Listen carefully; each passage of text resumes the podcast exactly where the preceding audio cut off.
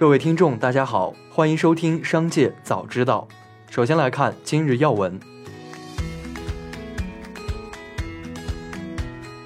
十一日，国家卫健委制定印发方案，提出社区居民有自我检测需求的，可通过零售药店、网络销售平台等渠道自行购买抗原检测试剂进行自测。抗原检测阳性的，不论是否有呼吸道发热等症状，居民应当立即向所在社区村镇报告。此外，决定在核酸检测基础上增加抗原检测作为补充。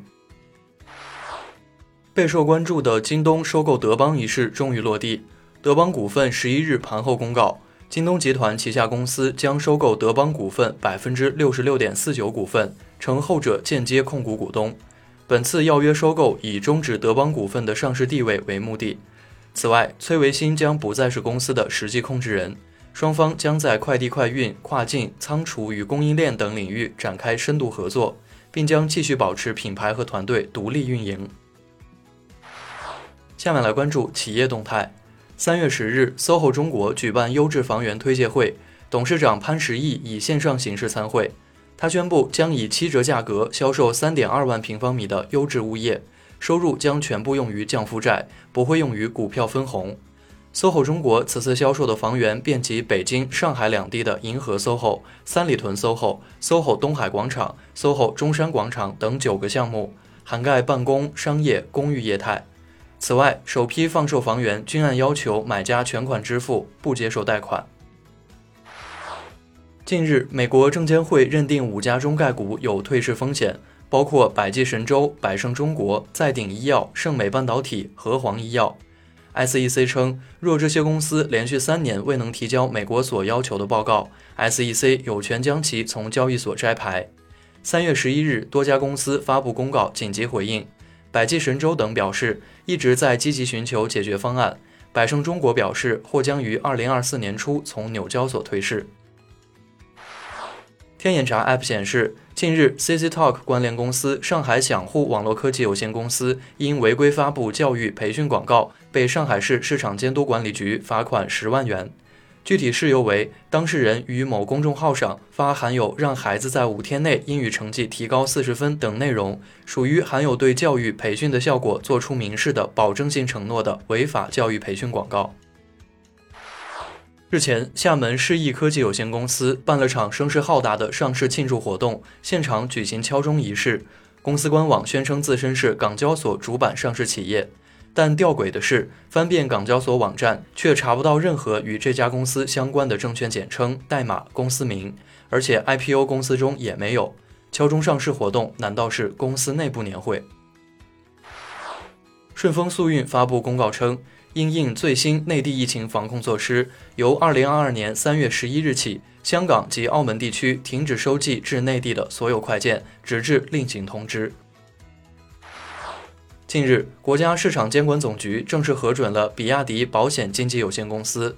此前，比亚迪还曾放出多个保险职位的招聘信息，包括保险经纪公司副总、运营总监、合规总监等岗位。进军保险中介牌照，前有特斯拉和蔚来，后有比亚迪，目标均指向新能源车险。三月十一日，针对车主遭遇疑似刹车失灵一事，小鹏汽车方面回应称，对数据进行分析后发现，车辆发生事故时处于全电门加速状态，且交警现场勘查发现事故现场无刹车痕迹，与数据分析结果相符。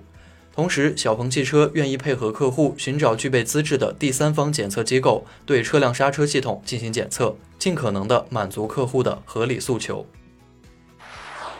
下面来关注产业发展动态。国家互联网应急中心监测发现，二月下旬以来，我国互联网持续遭受境外网络攻击，境外组织通过攻击控制我境内计算机，进而对俄罗斯、乌克兰、白俄罗斯进行网络攻击。经分析，这些攻击地址主要来自美国，仅来自纽约州的攻击地址就有十余个，攻击流量峰值达每秒三十六 G 比特，百分之八十七的攻击目标是俄罗斯，也有少量攻击地址来自德国、荷兰等国家。近日，国家烟草专卖局公开征求对电子烟国家标准的意见，其中提出雾化物设计不应对未成年人产生诱导性。不应使产品特征风味呈现除烟草外的其他风味，雾化物应含有烟碱，电子烟企业设立 IPO 需报国务院烟草专卖行政主管部门审查同意。近期，LME 伦敦金属交易所金属镍极端交易引发关注。就在多空双方激烈交锋，镍空头可能面临巨额亏损时，伦敦金属交易所作出决定，取消三月八日执行的所有伦镍交易，并暂停交易。对此，原港交所执行总裁李小加表示：“国际期货市场是公平开放的市场，但是也是大户交易的市场。狼吃羊是一种市场化行为，谁都想做狼，但未必每个人都能成为狼。”最后，我们来把目光放到国际方面。法新社消息，联合国十一日表示，自二月二十四日俄乌冲突爆发以来，已有二百五十万人逃离乌克兰。在日本，中小企业的数量占到全部企业的百分之九十九以上，但大多是以家族传承的方式经营。近期的一份调查数据显示，日本二零二一年有六成以上的中小企业主可能面临家族内无人继承的难题。二零二一年，以无人接手为主要原因导致破产的中小企业数达四百六十六家，创下近八年新高。三月十日，宝马集团在官网宣布，已与阿尔宾纳正式达成收购协议，阿尔宾纳将正式成为宝马的旗下品牌。阿尔宾纳长期为宝马的御用改装厂。以上就是本次节目的全部内容，感谢您的收听，我们明天再会。